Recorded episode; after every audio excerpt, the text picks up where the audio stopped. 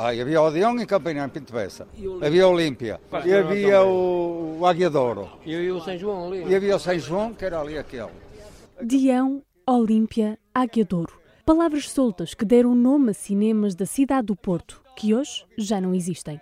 Em frente ao extinto Batalha, lembra-se com saudade o tempo em que a meninice e a sétima arte andavam de mãos dadas. Por acaso, íamos às vezes ver filmes e Era, tudo. antes era o nosso Eu passatempo para isso. Eu com meu marido eu ia ver filmes Era, lá. era o passatempo do- do- dos pobres, o que era? Era o cinema. Sair de casa com a família para ver um filme na Baixa já não é um ritual dos portuenses. Américo Santos, responsável pela reabilitação do Cinema Trindade, explica porque é que as salas dos centros comerciais substituíram os cinemas de rua. Na época também, os cinemas que surgiram nos centros comerciais eh, surgiram com um apelo eh, muito forte, baseado em ótimas condições de, de projeção, eh, sobretudo ao nível técnico, e, eh, e as salas de rua deixaram de investir no melhoramento das condições de projeção. Há uma série de fatores que levaram a, a haver uma diminuição do público no cinema, que passa pela internet, que passa pela oferta também de cinema hoje noutras plataformas, e portanto, de certo modo, eh, cada um à sua maneira foi roubando um bocadinho de público às salas.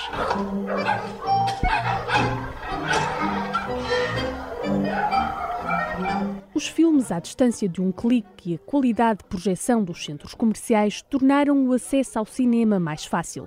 Assim, salas de rua no centro da cidade tinham um fim à vista. Um dos mais icónicos cinemas, o Trindade, fechou portas há 17 anos.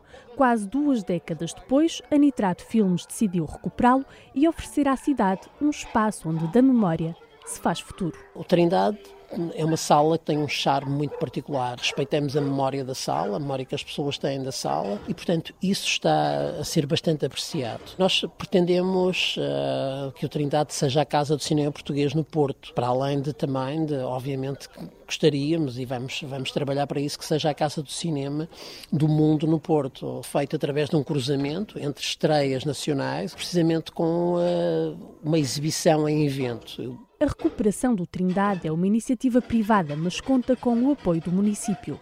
O Porto tem uma ligação umbilical com o cinema que a Câmara Municipal não quer quebrar.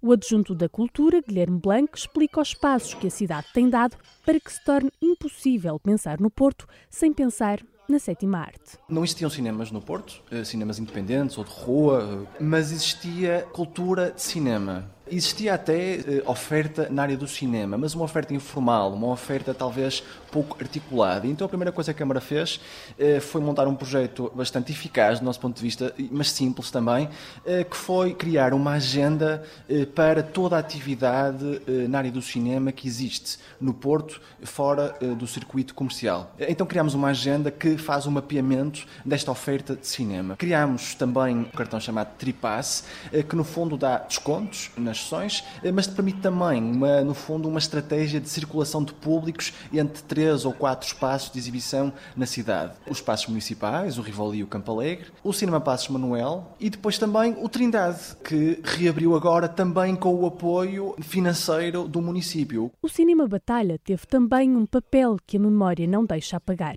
Depois de ter reaberto e encerrado várias vezes, a Câmara do Porto decidiu arrendar o espaço por 25 anos. Guilherme Blanc explica que o objetivo é criar um ambiente onde as pessoas e o cinema se sintam em casa. Faltava ao Porto uma casa do cinema, faltava ao Porto um espaço dedicado eh, à memória do cinema, à memória da relação com o cinema também, mas também um espaço que pudesse, no fundo, ser aglomerador aglomerador de agentes, de ofertas, nomeadamente também na área dos festivais, e também um espaço onde o público possa conhecer de uma forma intensa as cinematografias contemporâneas, servindo também de braço armado para o estudo, o conhecimento da cultura contemporânea através do cinema e da imagem em movimento. A ideia é construir um projeto amplo e aberto do ponto de vista cultural, do ponto de vista estético, do ponto de vista da oportunidade de lazer.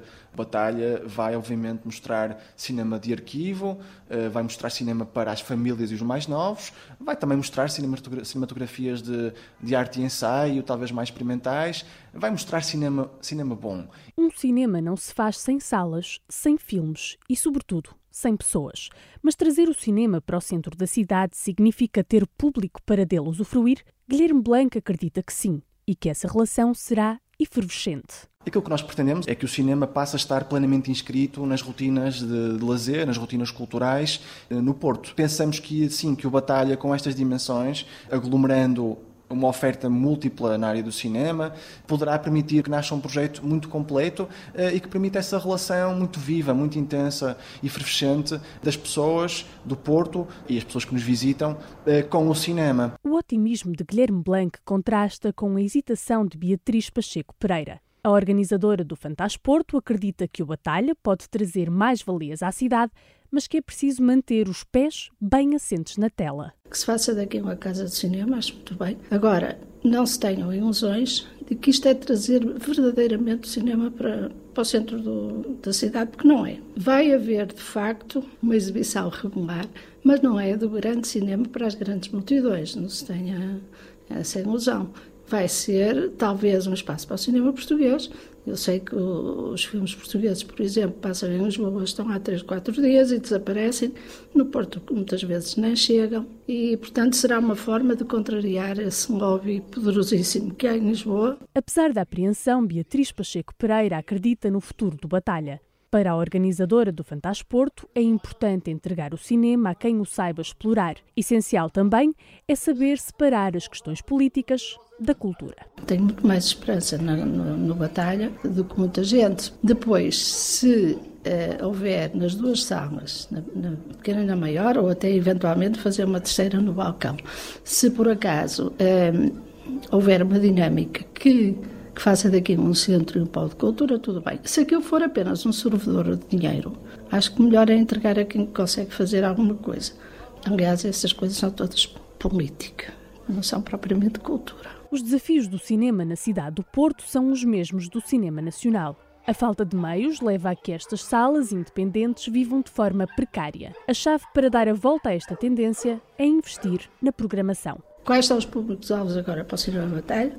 Que serão bastante mais abrangentes, e, e, ou, para, ou para a Trindade. Não sei, tudo depende da programação que eles apresentarem e do dinamismo que eles apresentarem. Não é fácil, porque uma coisa é um evento, um festival, eh, uma mostra, eh, trazer cá pessoas conhecidas, e outra coisa é regularizar essa prática. É preciso meios, preciso dinheiro. Se se conseguir fidelizar alguém ao Trindade é por causa da sua programação. Mas, mas essas salas vivem sempre precariamente, é preciso ver. No que a importância da programação diz respeito, Beatriz Pacheco Pereira e Américo Santos estão de acordo. Para o responsável da Nitrato Filmes, é fundamental tornar a ida ao cinema numa experiência que vai para lá da película. O hábito de ver filmes hoje está muito associado à lógica do evento. Apresentar um filme com a presença da equipa, apresentar um filme seguido de um debate, portanto, criar hoje um enquadramento novo para, para se mostrar um filme. E nesses casos tem resultado, ou seja, e vê-se agora, até no Porto, está, há uma tendência crescente de público quando o cinema é mostrado nesta lógica de evento. O filme não acaba naquela hora, prolonga-se e isso tem sido um programa que eu acho que tem colhido muito o interesse das pessoas.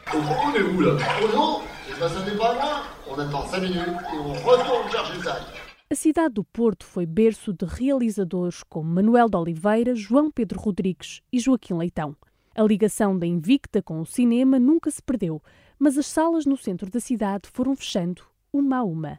Hoje, várias iniciativas privadas e municipais querem dar vida nova a estes espaços.